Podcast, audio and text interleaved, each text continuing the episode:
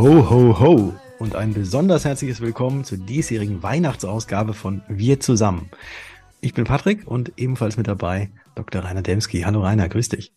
Ja, moin, lieber Patrick. Ähm, ja, es weihnachtet, weihnachtet in der Tat sehr äh, mittlerweile. Also ich, ich, ich habe schon so ein bisschen Weihnachtsstimmung. Ich weiß nicht, hast du es dir gerade so ein bisschen gemütlich gemacht? So Plätzchen, Kekse stelle ich mir so vor, bisschen Tannenzweige und sowas? Oder bist du noch nicht ganz so doll im Weihnachtsmodus?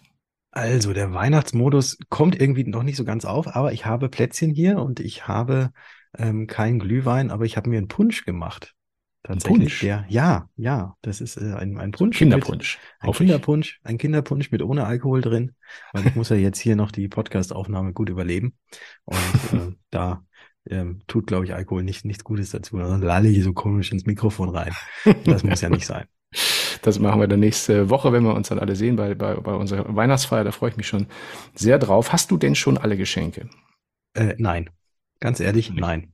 Nein. Das ist also meine Geschenke liegen auch noch nicht mal im Warenkorb. Ähm, ich werde wahrscheinlich die ganzen Geschenke alle schon irgendwie online ordern. Mhm. Aber da muss man ja auch aufpassen, weil äh, ich merke es jetzt Datum. schon, wenn ich immer was bestelle, dass jetzt doch nicht mehr immer am nächsten Tag das Ganze geliefert wird, sondern hin und wieder doch mal ein bisschen ja, ja. länger dauert. Also deswegen so kurz vor knapp. Ich glaube, am, wenn man am 22. Dezember noch was ordert, könnte es knapp werden, dass es bis Heiligabend dann auch wirklich unterm Weihnachtsbaum liegt. Das ist ja so eine Typsache. Ne? Ich weiß nicht, wie unsere Zuhörerinnen und Zuhörer das so sehen, ne? aber ich, also ich habe ja so das Gefühl, es gibt genau zwei Typen von Weihnachtsgeschenkkäufern. Und äh, was ich weiß nicht, welcher Typ du bist, ne? Also bist du derjenige, der sozusagen schon das ganze Jahr immer so, so Ideen sammelt und dann alles sozusagen übers Jahr hortet, hört sich jetzt erstmal nicht so an, oder eher derjenige, der so diese Last-Minute-Geschenkebesorger? Also, ich würde eher zweite, zu zweiterem tendieren. Der nicht ganz Last Minute und ich mache mir schon das Jahr über hin und wieder mal Gedanken, wenn man so irgendwas mitkriegt und dann sagt, oh, das muss ich mir sofort mal aufschreiben, das wäre mal was Schönes. Mhm. Aber bei mir ist es jetzt nicht so, dass ich im August bereits die Geschenke für Weihnachten irgendwo liegen habe, so wie gerade gesagt. Man muss schon aufpassen bei den Online-Dienstleistern, dass man es schon rechtzeitig macht. Aber ich bin dann eher so einer, der so in der Vorvorwoche, also jetzt so langsam mal startet, mal zu bestellen.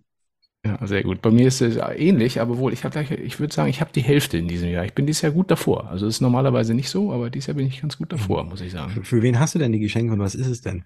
Ja, das wäre ja jetzt irgendwie fatal, wenn ich das jetzt, aber wenn hier niemand zuhören würde, würde ich das ja vielleicht sogar sagen. Aber ich kann es dir ja im Nachgang, wenn wir die Aufnahme abgeschlossen haben, kann ich es dir verraten. Aber okay, gut, genau.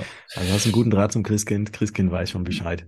Wie, wie ist es denn bei euch eigentlich? Äh, bringt bei, ist es bei euch der Weihnachtsmann oder ist es das Christkind, was die Geschenke bringt? Es war traditionell der Weihnachtsmann. Wir hatten auch früher so einen richtigen Kamin. Also in meinem Elternhaus gab es einen richtigen Kamin. Ich bin ja jetzt hier auch eingezogen in dem in, in meinem ehemaligen Elternhaus. Jetzt haben wir so einen Ofen, ne? aber früher war das so ein richtig, so ein gemauerter Kamin, so ein breites Ding, anderthalb Meter breit, ein Meter tief.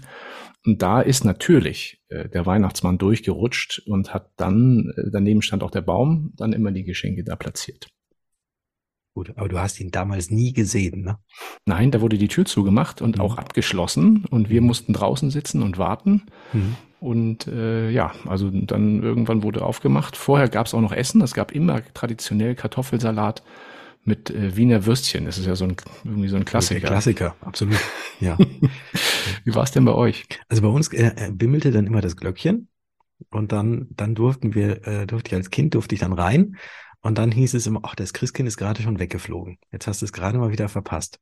Echt? Ja, aber dieses Glöckchen, das, das, da bin ich mir hundert Prozent sicher, dass das wirklich vom, äh, vom Christkind gebimmelt wurde und nicht von meinem Vater oder von meiner Mutter. Mhm. Ich habe ja früher bei meinen eigenen Kindern auch äh, hin und wieder mal den Weihnachtsmann gespielt, bis irgendwann ich, äh, also mein, die Kinder waren ja nicht, waren ja nicht blöd. Die haben dann irgendwann gesehen, dass es sich um meine Bundeswehrstiefel handelte und irgendwann hatte ich, glaube ich, auch meine Uhr um und der Ärmel rutschte hoch. Also da war ich dann demaskiert. Ja. Und danach musste das dann Opa immer machen. ja. Ich habe ja Vollbart, also ich könnte ja eigentlich, mein Bart könnte ich eigentlich mal, also paar graue Barthaare sind ja schon da, aber noch nicht. Ja, aber so schlimm ist noch nicht. Also ja, also muss man hier, müsst ihr müsst, müsst mal die Bilder auf, auf Instagram von mir angucken, da sieht man das schon relativ deutlich. Und wenn ich da jetzt wirklich alles, alles so in, in Grau einfärben würde, ja, würde ich vielleicht so jetzt von, von den Augen her, würde, würde man erkennen, dass ich jetzt doch noch nicht der alte graue Mann bin. Aber nein, nein, nein, nein, das dauert auch noch ein bisschen. Ganz, ja, und die, die Statur habe ich auch noch nicht. Da muss ich noch mehr Plätzchen essen und noch mehr Kinderpunsch. Der ist ja verdammt süß, ne? Äh, trinken, damit damit dann da auch die, die Rundungen mehr rauskommen. Aber ob das gewollt ist, weiß ich nicht. ja. Und der Nikolaus oder der Weihnachtsmann, der trinkt ja auch gar keinen Kinderpunsch. Der trinkt ja bekanntlich nur Milch. Der Weihnachtsmann trinkt Milch? Ja. Woher weißt ja. du, gibt, gibt, woher weißt ja. du das? Das, das, das weiß man. Das Echt? weiß man. Ja. Der Weihnachtsmann trinkt Milch. Okay. Der ist es immer. Also in, in sämtlichen Filmen, wo der ist, also jetzt mal abgesehen von den anderen Filmen, wo, wo da manchmal irgendwie so ähm, so, so Leute, die nur verkleidet sind und dann irgendwie ähm, nee, den richtigen, alkoholkrank so sind. Aber, aber, der, so. aber der richtige, der richtige Weihnachtsmann, der am Nordpol sitzt, der trinkt nur Milch. Milch, kalte Milch, warme Milch mit Honig, ohne Honig. Man weiß es nicht. Ja, das müssen wir nochmal neuer rausfinden. Müssen wir nochmal ja, rausfinden. Aber lass uns doch jetzt einfach mal. Wie kriegen wir jetzt die Kurve? Gar nicht, jetzt gar nicht. Harten ähm, Cut. Machen wir jetzt einen harten Cut. Machen wir einen harten Cut. Äh, so machen wir es. Es gab ein paar Events und genau. du warst ja unterwegs beim Votumverband. Und äh, was hast du da erlebt? Ja, also war, äh, wir sind ja jetzt seit seit äh, einige, also noch nicht allzu langer Zeit, aber freuen uns sehr darüber, auch offiziell Mitglied im, im Votumverband, Tatar, genau. Und deswegen war ich äh, in Berlin mit dabei bei der Fachtagung am 2.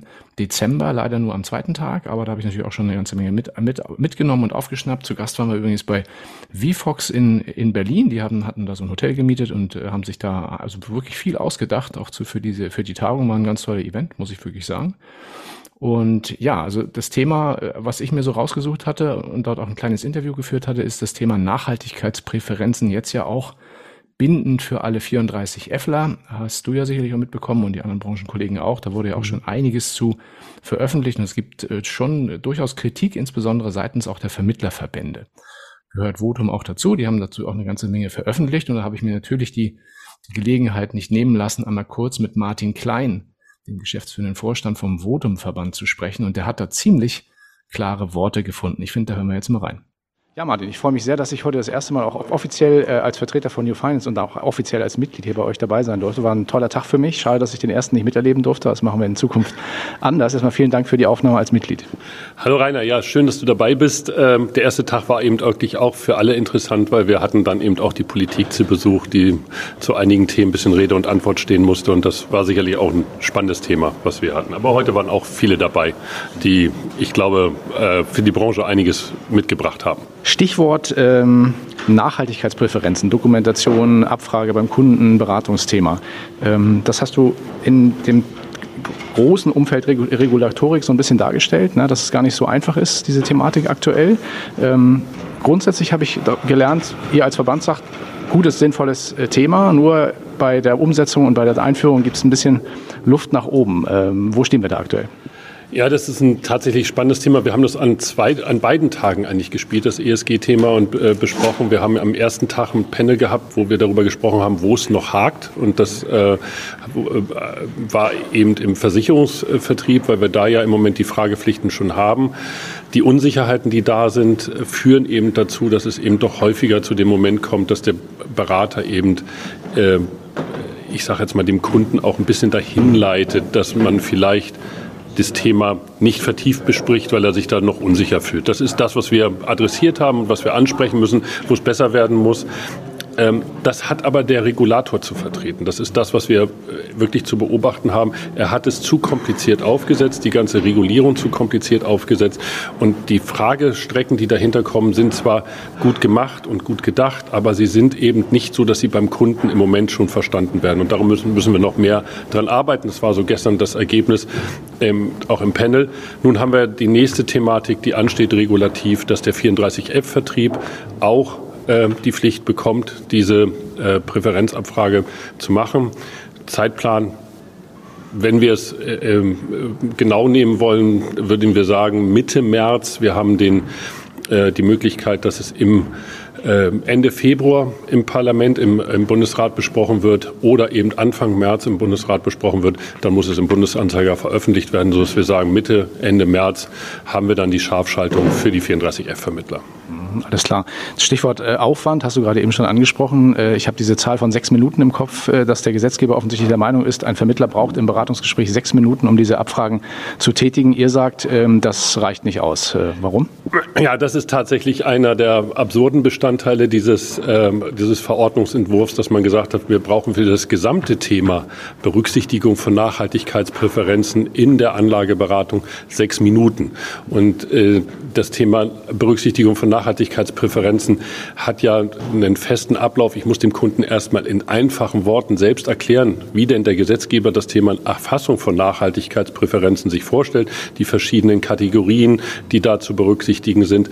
Dann muss ich ihn abholen, muss ihm das äh, nochmal deutlich machen und muss auch die Fragen bei ihm dann anbringen, dann muss ich selbst schauen, passen die Antworten, die er mir gegeben hat, zu den Produkten, die ich noch im Angebot habe. Möglicherweise muss ich dann eine Anpassung vornehmen, weil ich ihm gar keine Produktempfehlung mehr geben kann, weil ich ja auch schauen muss, ob die Nachhaltigkeitspräferenzen, die er äußert, zu seinen weiteren Kriterien gehören, Risikokriterien und so weiter und so fort. Also wenn ich dann noch mal eine Anpassungsschlaufe habe und dann muss ich ja nicht nur das dann äh, berücksichtigen bei der Empfehlung meines Produkts, sondern muss es dann auch noch in der Begründung dokumentieren, warum das Produkt, was ich Ihnen empfehle, zu seinen Nachhaltigkeitspräferenzen passt. Das schafft kein Vermittler, auch nicht mit einer digitalen Strecke in sechs Minuten. Das ist einfach unmöglich.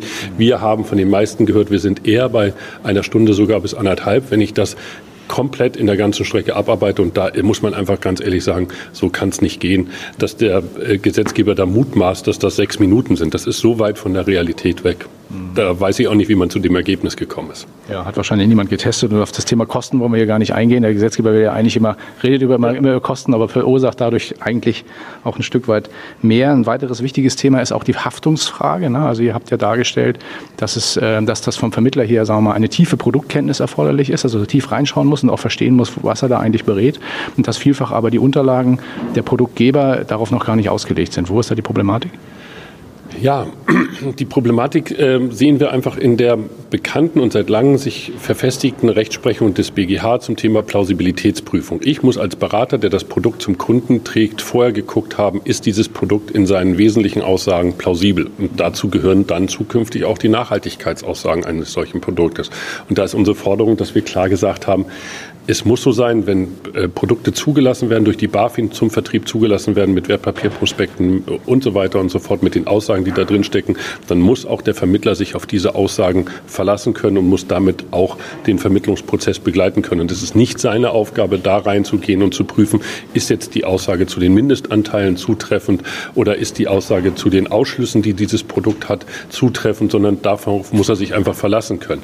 Und äh, wir, wir haben ja schon die Problematik, dass wir eine auch da spricht man inzwischen fast von Lieferketten. Wir haben eine Lieferkette, die kommt aus dem Unternehmen. Das Unternehmen, das börsennotierte Unternehmen, muss zu seinem äh, Nachhaltigkeitszielen und äh, Faktoren, die es erreicht, Bericht erstatten, dann ist es die Fondsgesellschaft, die sich darauf basierend auf diese Daten äh, diese Aktie dann in den Investmentfonds möglicherweise reinlegt oder auch nicht und sagt, ja, wir erkennen das an. Und dann ist es der Berater, der dann sagen muss, ja, was ihr da als Fonds draus gemacht habt oder als fondgebundene Lebensversicherung draus gemacht habt, das äh, können wir akzeptieren, dass das mit dem und dem Nachhaltigkeitsmerkmalen versehen ist. Und in dieser ganzen Kette sind wir als Berater ganz am Ende und müssen eigentlich uns auf die verlassen, die da zwischendurch dabei sind. Und das muss auch klar in der Verantwortung abgegrenzt sein. Wir können nicht für das Produktdesign verantwortlich gemacht werden. Das sind die äh, Kapitalverwaltungsgesellschaften. Und da muss auch der Gesetzgeber uns jetzt auch mal ein bisschen, ich sag's mal, Sicherheit geben, dass ich mich auf das, was ich von der BaFin ja genehmigt in die Hand gegeben bekomme, dann auch äh, mich darauf verlassen können muss im Beratungsprozess, ohne dass mir daraus Haftungsrisiken drohen. Das ist das Thema, was wir adressiert haben. Das werden wir auch weiter adressieren. Ich glaube, es ist noch ein langer Weg, dass wir da noch mal ein bisschen Anstoß geben, aber man muss das mal zu Ende denken, auch von der Gesetzgebung her. Wie unterstützt ihr als, als Verband eure Mitglieder bei diesem Thema? Wir haben ähm, erstens der, im ersten Ansatz, weil der Weg äh, zum Thema Nachhaltigkeitspräferenzen war ja recht steinig, weil wir die, Beratung, äh, die Berichtspflichten ja erst ähm, ab 1.1.2023 wirklich so scharf geschaltet haben, dass zu diesem ähm, Thema ökologische Nachhaltigkeit überhaupt die Daten aus den Unternehmen berichtet werden. Und deswegen haben wir darauf basierend dann entsprechende Haftungs- äh, oder Erklärungen gegenüber dem Kunden formuliert, dass wir als die Berater in die Lage versetzt haben, den Kunden auch rechtlich einwandfreie Weise zu erklären, warum er im Moment ihm diese Empfehlung, die er ihm geben kann, nur auf einer unsicheren Basis geben kann und deswegen für gewisse Aussagen eben keine Haftung übernehmen kann. Mit solchen Texten unterstützen wir dann auch unsere beratenden Unternehmen, dass sie dann das dann dem Kunden auch erklären und das werden wir auch nochmal anpassen. Und der wird auch genutzt, wie wir von unseren Mitgliedern gehört haben. Ja. Stellen wir auch nochmal entsprechende Links in die Show Notes. Ich danke ganz, ganz herzlich für deine Einschätzung. Das Thema wird uns noch eine ganze Zeit, glaube ich, beschäftigen und euch auch. Äh, wünsche ich ganz viel Erfolg dabei bei, den, bei der Durchsetzung auch dieser Forderung und vielen Dank. Ja, wie alle Teilnehmer gestern gesagt haben, ESG ist ein Thema, was bleibt. Das geht nicht wieder weg. Äh, damit müssen wir arbeiten und äh, mit den Unsicherheiten müssen wir noch eine Zeit lang klarkommen. Und deswegen, ich, ich denke, es ist schön, wenn wir da regelmäßig drüber sprechen und dann auch in solchen, äh, wie mit dir hier, damit auch alle Berater da draußen das mitbekommen, wie wichtig das Thema ist und wo auch die Untiefen liegen. Danke. Eine ganze Stunde werden wir euch jetzt nicht mehr in diesem Podcast nach euren Präferenzen ausfragen und es wird wahrscheinlich doch ein bisschen länger dauern als nur die sechs Minuten, die es ursprünglich eigentlich dauern sollte, so eine ähm, Nachhaltigkeitspräferenz ähm, zu fragen. Aber waren ja mal sehr interessante Ausführungen und wirklich ein klares Statement dazu. Und ich glaube, klare Statements kann man zu dem Thema New Work auch treffen. Und da war ja auch noch ein weiteres Event. Das ist richtig. Und das haben wir auch gemeinsam bestritten. Das hat mir sehr viel Spaß gemacht. Wir waren bei der vierten D-Lounge des Jahres, eine Veranstaltung, die ja präsentiert wird von der DELA und von der Bayerischen. Und äh, vier Veranstaltungen hatten wir dieses Jahr, hatte ich schon erwähnt. Und diese vierte Veranstaltung, also jede Veranstaltung hat ja ein eigenes Motto, ein eigenes Thema. Und wir haben diesmal, hast du schon angesprochen, über New Work gesprochen. Das ist ja so ein bisschen so ein Buzzword. Ne? Also ich glaube, da versteht auch jeder so ein bisschen was anderes drunter. Und deswegen war es für uns mal wichtig, da so ein bisschen Licht ins Dunkel zu bringen und mal so reinzuschauen, was ist eigentlich tatsächlich New Work? Ne? Also welche Bestandteile gibt es da? Wie wird das in unterschiedlichen Ausprägungen in Unternehmen durchgeführt? Und äh, ja, wir hatten ziemlich coole Leute mit dabei und die haben wir natürlich auch vor Ort hier für den Podcast äh, ein bisschen befragt. Walter, ich denke, das war heute eine schöne Runde, hat äh, wirklich viel Spaß gemacht. Wie hast du es heute empfunden? Ja, auf jeden Fall. War eine super Runde, war auch ähm, ja gesagt, sehr viele haben ihre Meinungen geteilt und auch nicht vor den Berg gehalten mit den Meinungen dazu. Und das hat dann schön gepasst. Das war Walter Kapellmann und er kommt nachher auch nochmal zu Wort mit einem anderen Buzzword. Aber wir haben unter anderem Florian Diesmann, der ebenfalls mit dabei war. Er ist ja Gründer und Geschäftsführer der Finanzmakler Bodensee und auch Buchautor. Dazu gefragt, was er denn sagt zum Thema Führung. Führung ist der Engpass, wenn es ums Thema New Work geht, ähm, habe ich vorhin schon angedeutet. Es kommt ja immer darauf an, wie bringt man Menschen in ihre Kraft rein, wie bringt man Potenzial entfaltet. Und da ist immer die Führungskraft dafür verantwortlich. Das heißt, eine gute Führungspersönlichkeit macht gute äh, Mitarbeitende und Mitarbeiter ähm, und ein gutes Ergebnis im Unternehmen dadurch.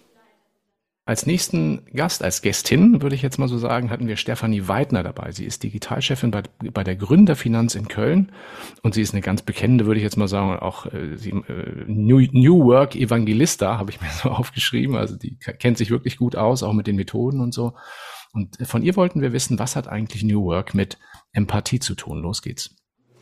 Also ich finde, Empathie ist eines der zentralen Themen auch bei New Work. Denn ähm, New Work hat ja viel auch mit zwischenmenschlichen Faktoren zu tun.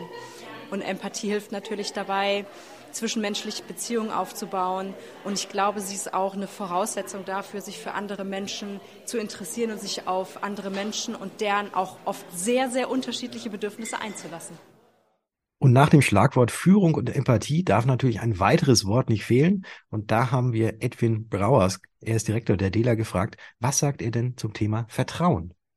Äh, für mich ist Vertrauen äh, das Alpha und Omega, weil äh, wenn du deinen Mitarbeitern nicht vertrau vertraust, dann kannst du auch nicht sie freilassen, um dasjenige zu machen und, und, ob, auf Output zu steuern, wie das eigentlich notwendig ist.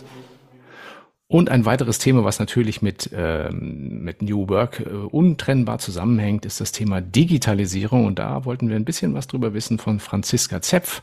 Sie ist ja Gründerin und Geschäftsführerin von Premius Makler, war schon häufiger in unseren Formaten zu Gast und ist auch hin und wieder mal digitale Nomadin. Hören wir da mal rein.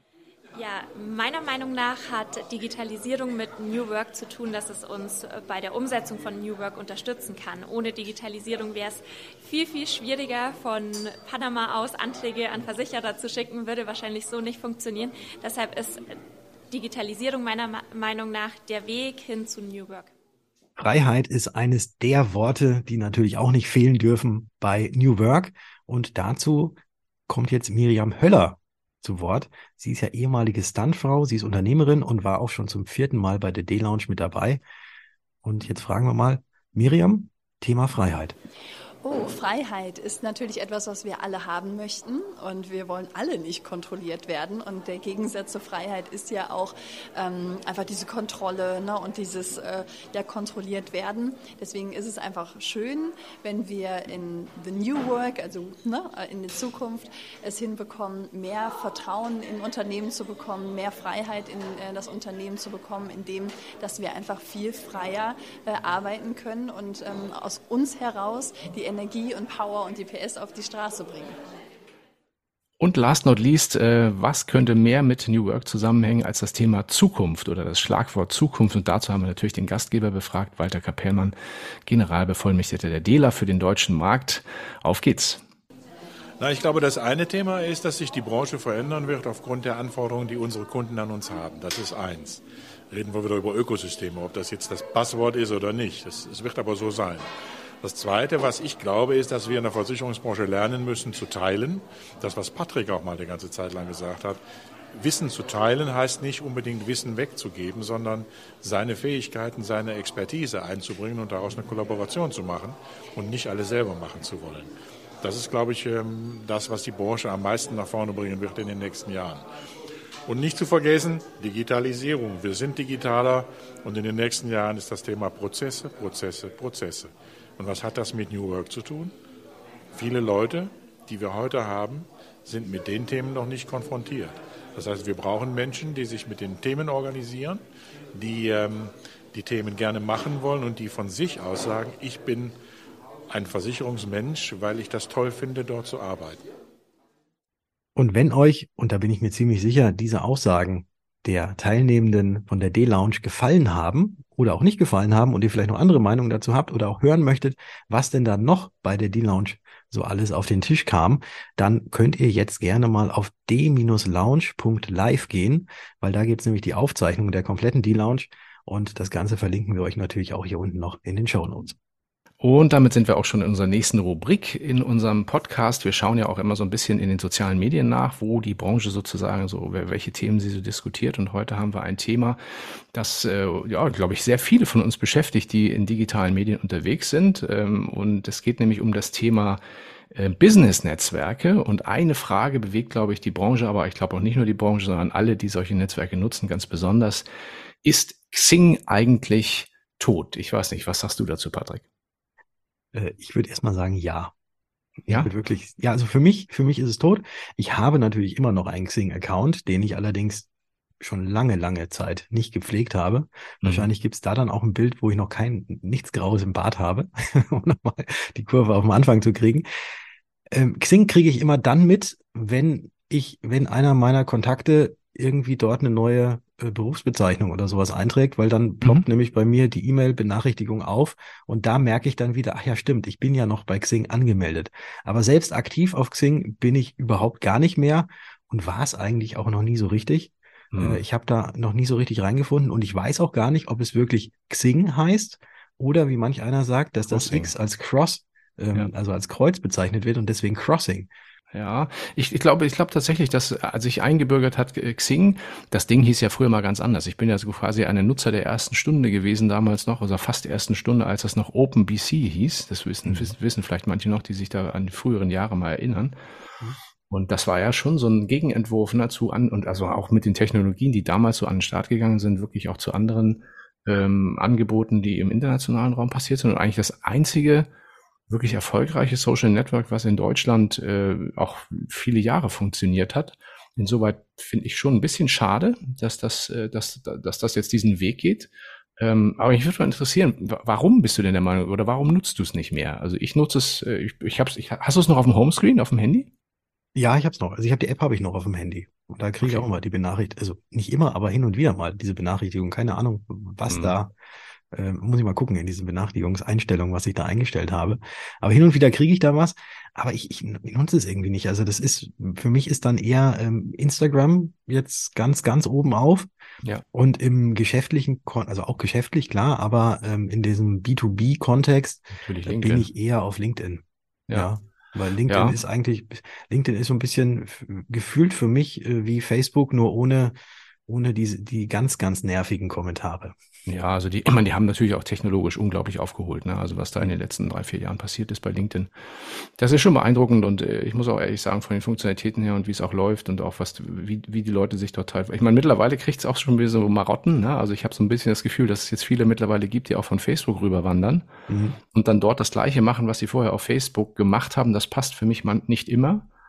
Aber naja, also immer schauen, wie sich ent ent entwickelt. Und äh, ja, warum erzählen wir das eigentlich alles? Ähm, es hat natürlich einen Grund. Wir haben, äh, wie auch beim letzten Mal, einen Social Snapshot, nennen wir das auch gemacht und haben mal geguckt, wie sich andere mit diesem Thema beschäftigen. Und wenn wir halt wirklich wissen wollen, ob Xing vielleicht bald diesen Weg des allen, allen Irdischen geht und vielleicht dann demnächst auf dem Friedhof der Online-Plattform so gemeinsam mit SchülerVZ, StayFriends und Co. wilde Partys feiert, dann fragen wir doch am besten mal jemanden, der sich damit wirklich auskennt. Und da ist meiner Meinung nach zumindest in Bezug auf Xing sicher kaum jemand besser geeignet als Martin Müller, auch äh, bekannt als Mr. Matching. Und Martin, der ist ja auch in der Branche kein Unbekannter und hat viele Jahre ja auch äh, sich, äh, sich auf Xing herumgetrieben als Xing Ambassador. Der war also wirklich überzeugt, der Xing-Nutzer hat da viel, viel bewegt. Und jetzt hat er auf LinkedIn aber einen Post veröffentlicht und den müssten wir, müsst, den muss man sich auf der Zunge zergehen lassen. Magst du mal verlesen? Ja, und zwar schrieb er, es war eine der schwierigsten Entscheidungen überhaupt in diesem Jahr, aber sie war goldrichtig. Und damit meint er eben den Wechsel von Xing komplett weg hin zu LinkedIn. Und Martin Müller, also nicht mehr auf Xing, das ist ohne Frage eine Zeitenwende. Und das hat mich natürlich auch aufgewühlt und ich habe ihn mal über seine Entscheidung und die Beweggründe ähm, interviewt und da hören wir jetzt mal rein. Martin, schön, dass es klappt mit unserem kurzen Interview zu einem Thema, das mich tatsächlich sehr bewegt hat. Äh, Du, äh, das Thema Xing und LinkedIn. äh, Wir werden das gleich noch ein bisschen auflösen. Du bist auf Xing ja schon sehr lange unterwegs. Ich habe mal so ein bisschen recherchiert, über 15 Jahre. Regionalgruppe Köln, das war eine große, sehr aktive Gruppe. Ähm, Was ich gesehen habe, über 70.000 Mitglieder, das ist ein Wahnsinn, ne? also echt groß. Und äh, du hast in 15 Jahren oder über 15 Jahren über 500 Events über die Plattform auch, auch gemacht. Also da hast du, schon- ist schon richtig viel bewegt worden. Das heißt auch, glaube ich, der Branche nicht ver verborgen geblieben. Also erstmal herzlich willkommen im Podcast. Ja, Rainer, sehr, sehr gern. Genau. Ähm, du hast geschrieben, Xing ist nicht mehr meine Plattform. Für mich ist das so eine Art Zeitenwende. Du warst immer Mr. Xing für mich. Warum? Ja, das hat sich in den letzten Jahren so angedeutet. Ich war ja 2003 einer der ersten auf Zing und habe entsprechend auch mit Events angefangen, wie du richtig sagst. Seit 2004 gibt es hier Events in Köln und dann in ganz Deutschland auf Zing. Und ja, in der Spitze hatten wir über 2000 Teilnehmer. Das war so 2010, wo Zing richtig gut funktioniert hat. Und ich sag mal so, seit 2012 war es immer irgendwie ein bisschen im Rückschritt. Das heißt, technisch äh, ist Zing ja nie so ganz weit vorne gewesen. Ne? Da gibt's ja heute noch heute keine Hashtags und kaum äh, Verlinkungen und andere Dinge, die fehlen. Und äh, LinkedIn ist immer stärker geworden. Also ich bin Ja. selbst bei LinkedIn seit 2006 und wir konnten bis vor drei, vier Jahren auch sagen, LinkedIn war in Deutschland nicht relevant, weil das war halt die Plattform für die internationalen Kontakte und Zing war eben die Plattform für die, für die deutschsprachigen Kontakte. Das ging halt alles ganz gut, auch die Finanzbranche. Ich habe damals als Makler auch so viele Kunden über Zing gewonnen, das lief bestens, daher bin ich auch Zing-Trainer geworden. Ja. Aber mehr und mehr wird halt LinkedIn relevanter. Mhm. Und äh, ja, dann ist es halt ähm, zum Punkt gekommen, dass Zing im August mitgeteilt hat, dass die Gruppen und die Events geschlossen werden. Mhm. Zing. Und das war natürlich der Knaller. Die Frage ist natürlich, weshalb wurden sie geschlossen? Weil eben vor anderthalb Jahren eine Strategieentscheidung gefallen ist, was die meisten gar nicht mitbekommen haben. Zing möchte kein Social Network mehr sein. Zing möchte halt auch nicht mehr im Wettbewerb von LinkedIn stehen. Zing sieht sich jetzt als eine ähm, Job-Community, also ein Netzwerk Mhm. für Menschen, die sich beruflich entwickeln wollen. Und ja, dadurch ist halt für mich persönlich keine relevante Plattform mehr, weil ich bin selbstständig, ich suche keine Jobs, ich habe auch keine Stellen zu vergeben, aber ich mache halt für meine Kunden Social Media und, und Social Recruiting, äh, Social äh, Selling und äh, das ist auf Zing wird's immer schwieriger jetzt. Ja, aber ich meine, das ist doch eigentlich wundert mich das total, auch so eine Entscheidung, ne? Hast du, hast du also direkten Kontakt eigentlich auch so zu Xing gehabt, weil du warst da ja wirklich sehr, sehr aktiv. Hast du das mal hinterfragt, wie es so zu so einer Entscheidung kommt oder? Ja, oder? es gab ja, es gab ja mehrere Dinge. Also seit 2007 bin ich jetzt Zing Ambassador. Also wir hatten damals ja schon Events gemacht und Zing hat gesagt, okay, wir wollen offizielle Events haben. Hab damals mal die zehn Eventveranstalter eingeladen und Ja. die sind dann die ersten Ambassadors, also regionale Botschafter geworden. Ich glaube, in der Spitze gab es über 100 Botschafter. Und dann gab es vor drei, vier Jahren schon mal äh, einen Knick im Vertrauen, sage ich mal. Da gab es einfach neue Verträge, ähm, die uns angeboten wurden. Ähm, da haben schon viele nicht mehr mitgemacht. Und ich habe trotzdem einen neuen Vertrag unterschrieben, weil ich natürlich auch über Zing eine gute Reichweite, Bekanntheit und dadurch eben auch eine Menge Aufträge gekriegt Ja. habe. Und äh, wir hatten immer Ansprechpartner, immer zwei, drei Mitarbeiter bei Zing Events in München, äh, die eben auch die Ambassadors betreut haben. Es war immer regelmäßiger Kontakt da. Und dann war es vor anderthalb Jahren halt auch so, dass das Thema Events, wofür wir Botschafter ja immer zuständig waren, auch Ja. keinen Fokus mehr hat.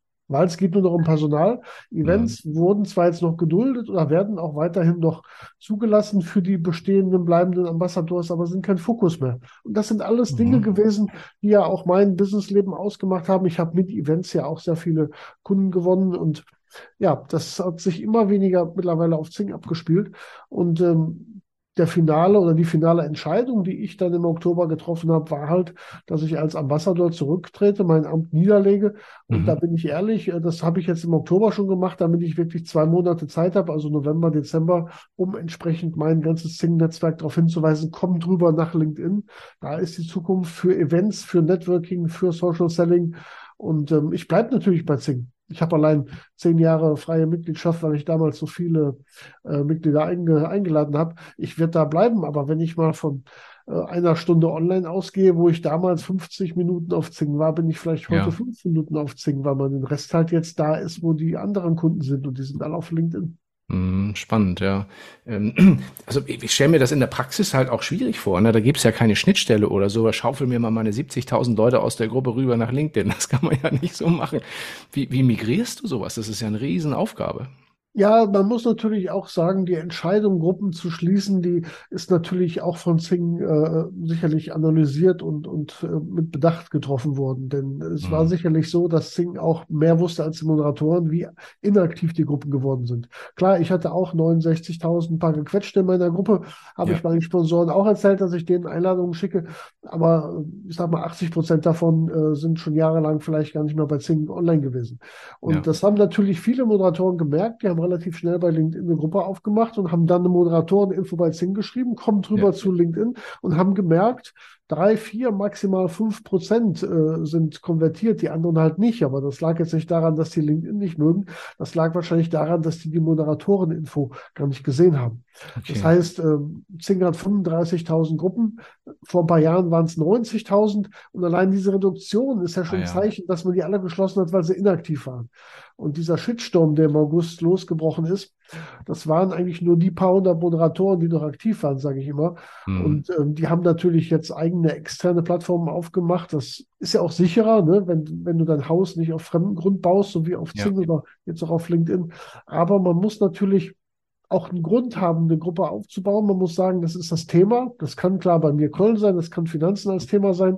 Ja. Äh, Und da muss man vor allem Mehrwerte bringen. Einfach nur zu sagen, komm rüber, damit du da wieder einschläfst, kann es ja auch nicht sein. Also komm, komm rüber, um da irgendeinen Mehrwert zu bekommen. Und das haben halt viele Moderatoren nicht gemacht. Und deswegen äh, ist halt äh, entsprechend äh, der Wechsel nach LinkedIn ein bisschen schleppend. Wobei, wir hatten gerade letzte Woche ein Event mit dem LinkedIn Manager und da hörte man fast noch die Sektkorken immer noch knallen seit August.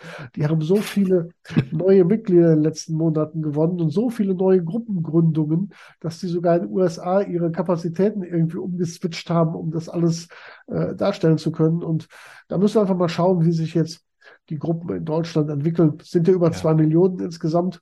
Und ob da jetzt richtig Aktivität in die Gruppen in Deutschland reinkommt, ja, das wird sich, wird sich zeigen. Bin ich, bin ich sehr gespannt. Es ist ja auch, ich meine, sagen wir mal, das, das Netzwerk gewinnt ja momentan aus verschiedenen Richtungen hinzu. Also nicht nur durch diese, durch diese strategische Entscheidung von Xing, dass jetzt sagen wir mal, Xing-Mitglieder sagen, ich mache jetzt die Sachen, die ich früher auf Xing gemacht habe, lieber auf LinkedIn.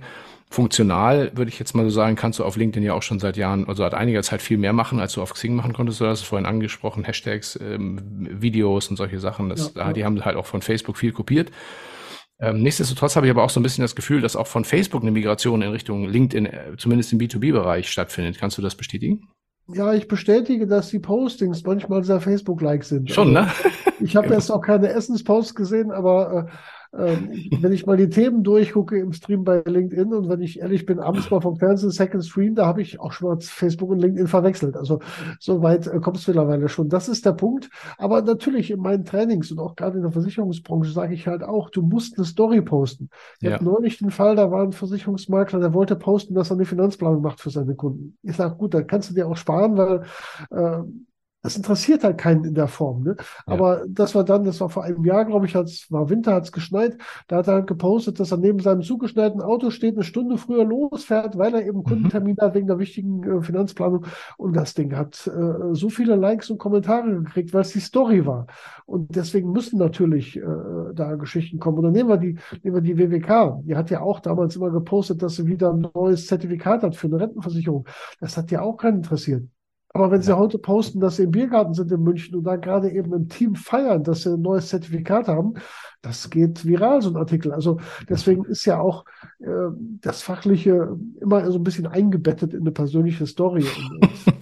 Ich werde bei ja dem genau nächsten. Auch, das ist genau die Kunst, da ja auch das Richtige draus zu machen. Ich werde demnächst mal einen harten Versuch mit meiner Katze starten. Mal gucken, was da passiert, wenn ich die Katze einsetze. Das ist dann die ultimative Waffe. Mal gucken. Genau. Ähm, du hast es schon angesprochen. Einen kleinen Werbeblock können wir uns auch, glaube ich, hier erlauben. Du, du machst ja, ich meine, das machst du, hast du auch schon vorher gemacht auf LinkedIn Trainings. Das weiß ich. Also das ja, war nicht, ja. sagen wir mal, was das du jetzt neu erfunden hast, weil du jetzt eben dich auf LinkedIn konzentrierst. Aber, aber du trainierst jetzt auch, sagen wir mal, auch Leute aus der Branche, insbesondere auch Makler. Du bist ja selber Makler. Mhm. Ähm, das, äh, für, für, für dieses Thema. Was sind da so die Inhalte bei dir?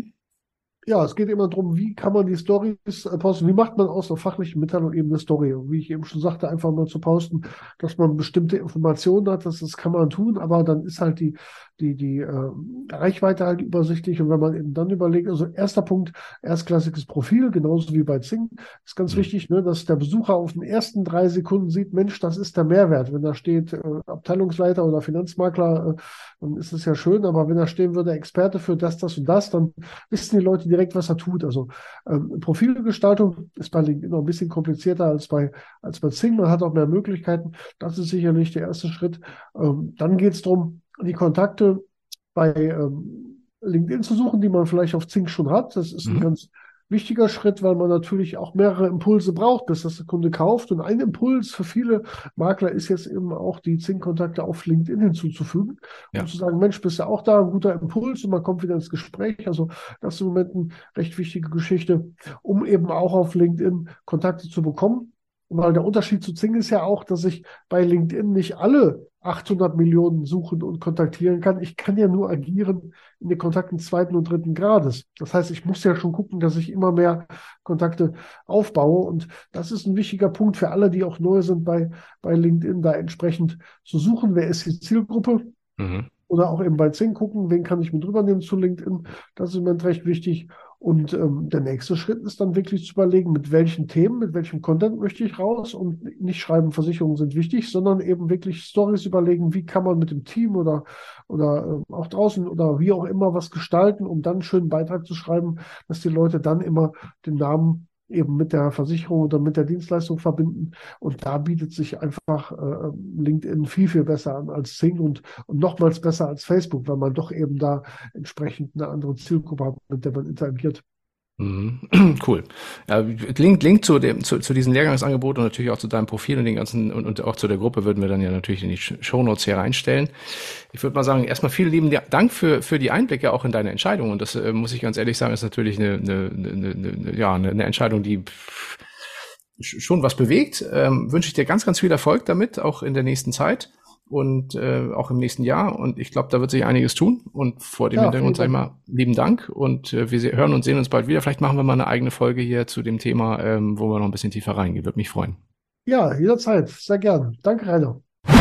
Und eine neue, wunderbare Rubrik, die wir drin haben, das sind drei Fragen an. Und diese drei Fragen hast du, lieber Rainer, ja dem Oliver Mest gestellt. Und da bin ich jetzt mal sehr gespannt, welche drei Fragen und natürlich auch welche Antworten der Oliver da gegeben hat. Oliver, schön, dass es klappt. Drei Fragen an dich. Ähm, das ist ja die Weihnachtsausgabe. Das Jahr 2023 äh, steht kurz bevor und über diesem Jahr 23 hängt ja so ein wenig, wenn man in den Medien unterwegs ist, so ein wenig das Damoklesschwert oder das drohende Damoklesschwert einer Rezession. Was meinst du, kommt tatsächlich eine Rezession auf uns zu und was bedeutet das eigentlich für unsere Branche? Ich glaube tatsächlich, dass wir mit einer Rezession rechnen müssen. Ähm, das wird uns schon noch erwischen, weil die Preise einfach so wahnsinnig steigen und wir mit wirtschaftlichen Verwerfungen rechnen müssen. Ich glaube aber tatsächlich, dass uns unsere Branche nicht so wahnsinnig treffen wird.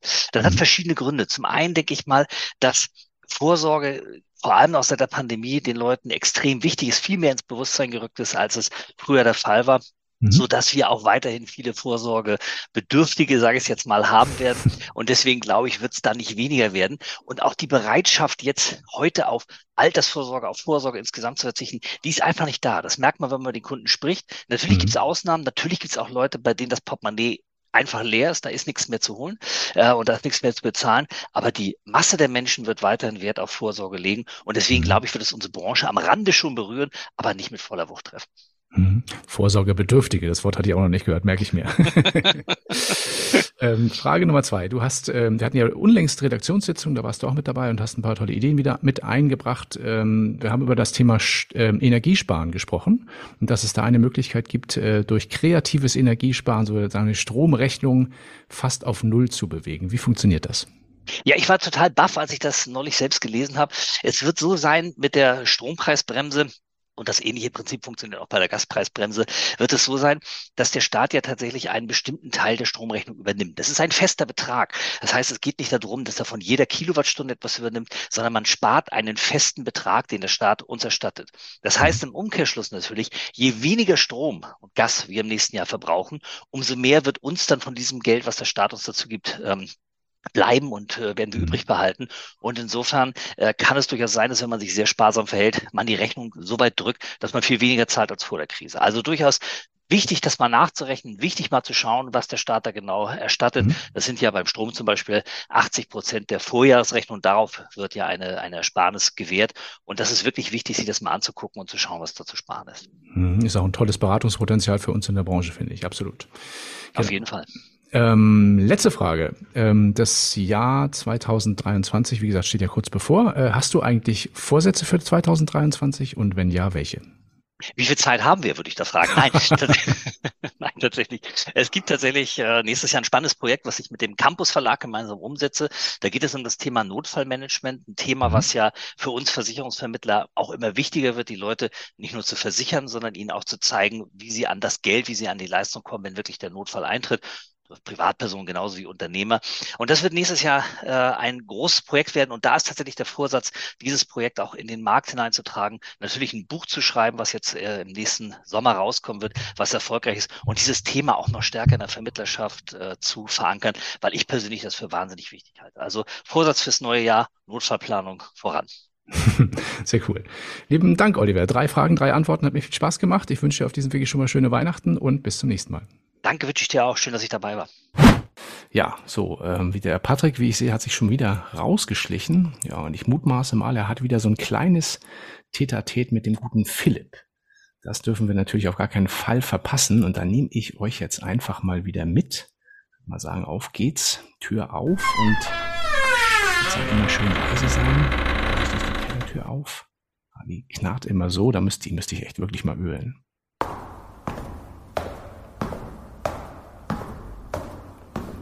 Fragt der Mann, hä, wieso? Dann sagt der Urologe, weil ich sie sonst nicht untersuchen kann. Das ist ein angemessener Kellerwitz, definitiv. Auf jeden Fall, auf jeden Fall. Na, Im Dunkeln ist gut munkeln. Mhm. Ja. Wie, wie ist es denn eigentlich hier unten im Dunkeln zu munkeln ähm, und ähm, Versicherung zu vertreiben? Äh, du arbeitest ja vom Keller heraus. Mhm. Ähm, siehst abends immer das Tageslicht, weil die Sonne erst dann reinscheint.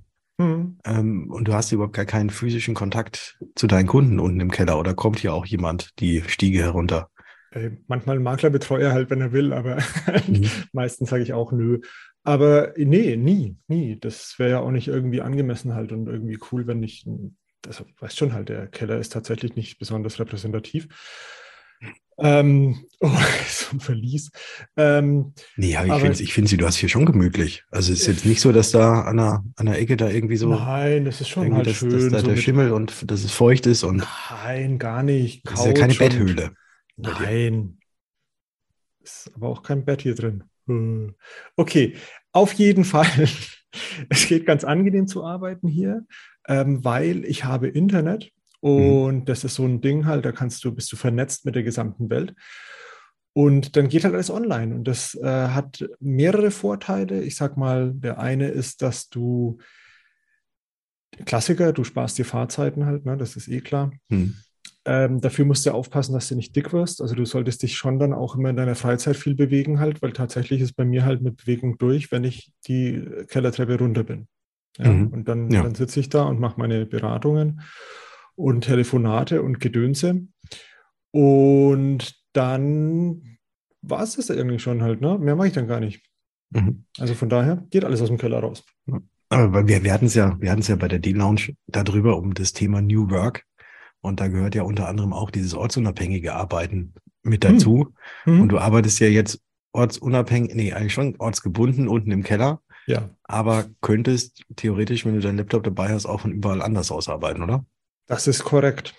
Weil, also die, die meisten ähm, Programme, mit denen ich arbeite, die sind auch webbasiert und von daher, wenn ich mit jemandem telefoniere von den Kollegen, die dann irgendwo in Spanien sitzen oder sonst irgendwo, dann denke ich mir, ja, eigentlich ne, wäre das Mhm. schon geil. Und dann stehe ich am Flughafen und denke mir, habe ich was vergessen? Und so, ach ja, die Kinder, verdammt.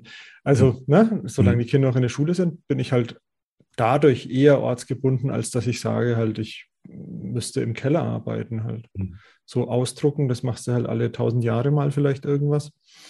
Ähm, das ist auch eher selten. Und zur Not könnte ich, glaube ich, dann, gibt es noch Copyshops? Ich weiß es gar nicht. Gibt es bestimmt. Also irgendwo, dass du dann also halt irgendwo kann man bestimmt hingehen und was ausdrucken Ja. lassen. Ja, Oder? ja, ich glaube schon. Sollte, sollte es, sollte es geben. Also bei meinem Drucker, ich habe, glaube ich, vor drei Jahren mir den letzten Toner gekauft. Und es funktioniert immer noch. Ja, weil mein Drucker eigentlich gar nicht mehr als Drucker in Einsatz ist, sondern eher als Faxgerät. Und es gibt tatsächlich noch hin und wieder Gesellschaften, die einem auch einen Fax schicken. Oh. Und dann, Ja. also wobei neulich hat er mir gesagt, äh, Papier ist leer und dann habe ich geguckt und ich hatte auch gar kein Papier mehr. Da musste ich mir neues Papier kaufen. Nee, Papier haben wir damals ganz viel gekauft, als die Kinder noch immer so Schmierpapier überall brauchten. Mhm. Ja, und deswegen haben wir, glaube ich, Papier noch Vorrat sogar. Okay, also ich kenne das auch noch so, wenn wenn man was ausdruckt, dass man dann äh, auch die Rückseiten verwendet noch von dem Papier, was man eh da hat. Ja, da, also weißt schon, halt, der Drucker kann ja beidseitig drucken und so. Und wenn du das Mhm. machst, halt, dann ist ja eh alles gut und so. Aber das, das kenne ich auch. Ähm, ja, genau. Also so, dass ich damals bei meinem Opa oder auch jetzt, glaube ich, bei uns, wisst ihr jetzt gar nicht, bei meinem Opa gab es immer so Rückseiten zu bemalen. Mhm. Ja. Ja. Das kenne ich, kenne ich auch noch. Ja. Ja, aber ansonsten glaube ich halt, also es ist halt angenehm, so in der, in der Nähe zu sein. Also wenn jetzt mal die Kinder krank sind oder sowas oder keine Ahnung, also dass du dann halt gleich hier bist und sagen kannst, oh Patrick, Entschuldigung, muss die Aufnahme unterbrechen. Ich, Mhm. Ja, ich, äh, wir müssen jetzt dann später weitermachen halt äh, oder äh, kannst du auf meine Tochter aufpassen, ich muss mit meiner Frau jetzt schnell irgendwo hin oder so. Mhm. Ja. Ähm, Das ist praktisch. Aber ist, ist das ähm, die- dieses, dieses Praktische, dass, dass es direkt jetzt unten unterm, unterm Haus im Keller ist, das Büro? Ähm, ist das nicht vielleicht auch, birgt das nicht auch so ein bisschen die Gefahr, dass man dann vielleicht doch zu häufig einfach mal, obwohl man eigentlich Freizeit hat, äh, eben nochmal schnell runtergeht und da irgendwas macht, weil es halt örtlich jetzt nicht unbedingt weit voneinander entfernt ist. Ist Oder so. wenn man Mo Mobile Office oder Mobile Work macht, Ja. dass man den Laptop die ganze Zeit dabei hat und dann vielleicht doch auch mal nach 20 Uhr, nach, nachdem man eigentlich Feierabend hat, dann doch nochmal schnell ein paar E-Mails checkt. Ja, genau, nach 12 Uhr, wenn ich Feierabend habe, da kann es auch mal vorkommen, dass ich Mhm. dann noch, also klar, wenn du schon, wenn du deine E-Mails halt irgendwie auf, auf dein Handy bekommst äh, und dir dann denkst halt, das, das scanne ich jetzt noch schnell ein und dann schicke ich es raus oder so. Oder Mhm. ähm, da mache ich jetzt noch schnell das und das. Das, das ist äh, die Versuchung da. Deswegen ist es auch so, ähm, wenn ich extrem entspannt bin, und das ist glücklicherweise die meiste Zeit so, dann macht es mir überhaupt nichts aus, wenn ich dann noch irgendwie dann halt äh, irgendwas habe, wo ich mir denke, das geht jetzt so schnell und es würde so viel helfen, wenn ich das jetzt noch heute mache. Mhm. Dann gehe ich schnell runter. Und wenn es mal so ist, das gab es auch schon ein, zwei Mal so, dann lege ich halt auch mein Handy auf die Seite halt und dann ist halt echt Schicht. Ne? Also dann, dann erreicht dich halt auch keiner mehr und das finde ich dann auch immer irgendwie witzig dann. Also es geht, es geht und ich glaube, du musst aber auch ein bisschen der Typ dazu sein, dass du abschalten kannst. Bei mir dauert es immer, ich sag mal, fünf bis zehn Minuten, wenn ich dann halt so Hardcut nach oben komme, also wenn ich gerade voll in irgendwas drin war und, und dann muss ich aber, weil ich halt irgendwie mit den Kindern ausgemacht habe, wir machen jetzt das und das und dann ist Feierabend quasi und ich habe dann mach schnell noch alles. So, also ich habe für meinen Teil genug gehört. Ich schleiche mich dann mal wieder hoch. Ich würde sagen, bis gleich zurück im Studio.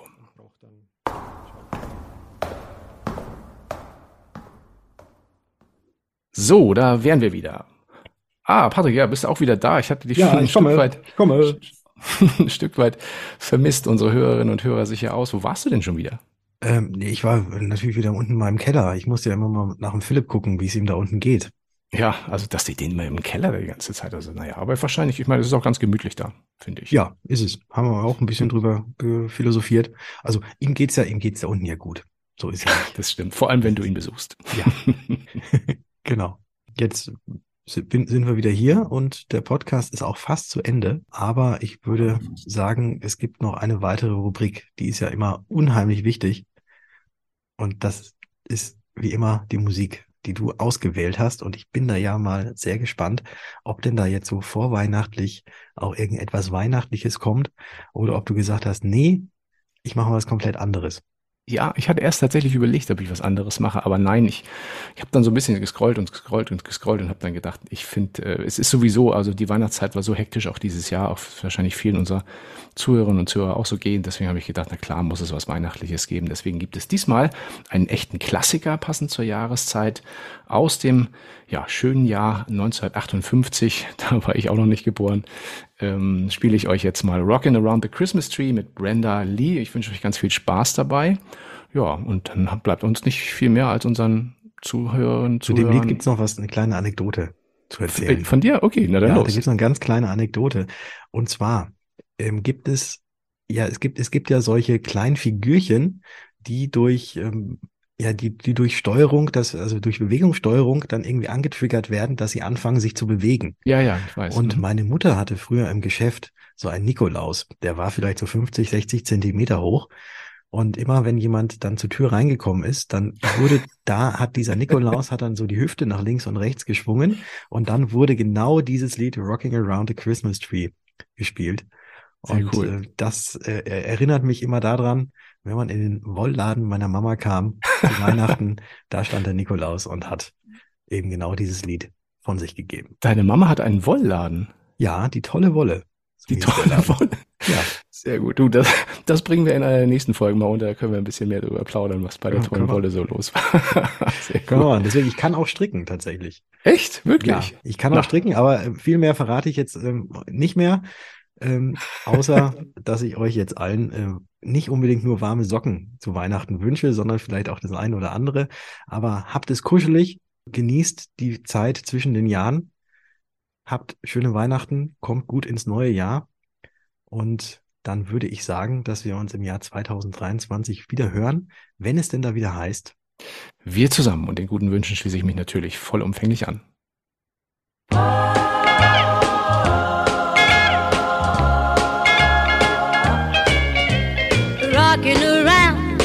Christmas tree at the Christmas party hop. Mistletoe hung where you can see every couple tries to stop. Rocking around the Christmas tree, let the Christmas spirit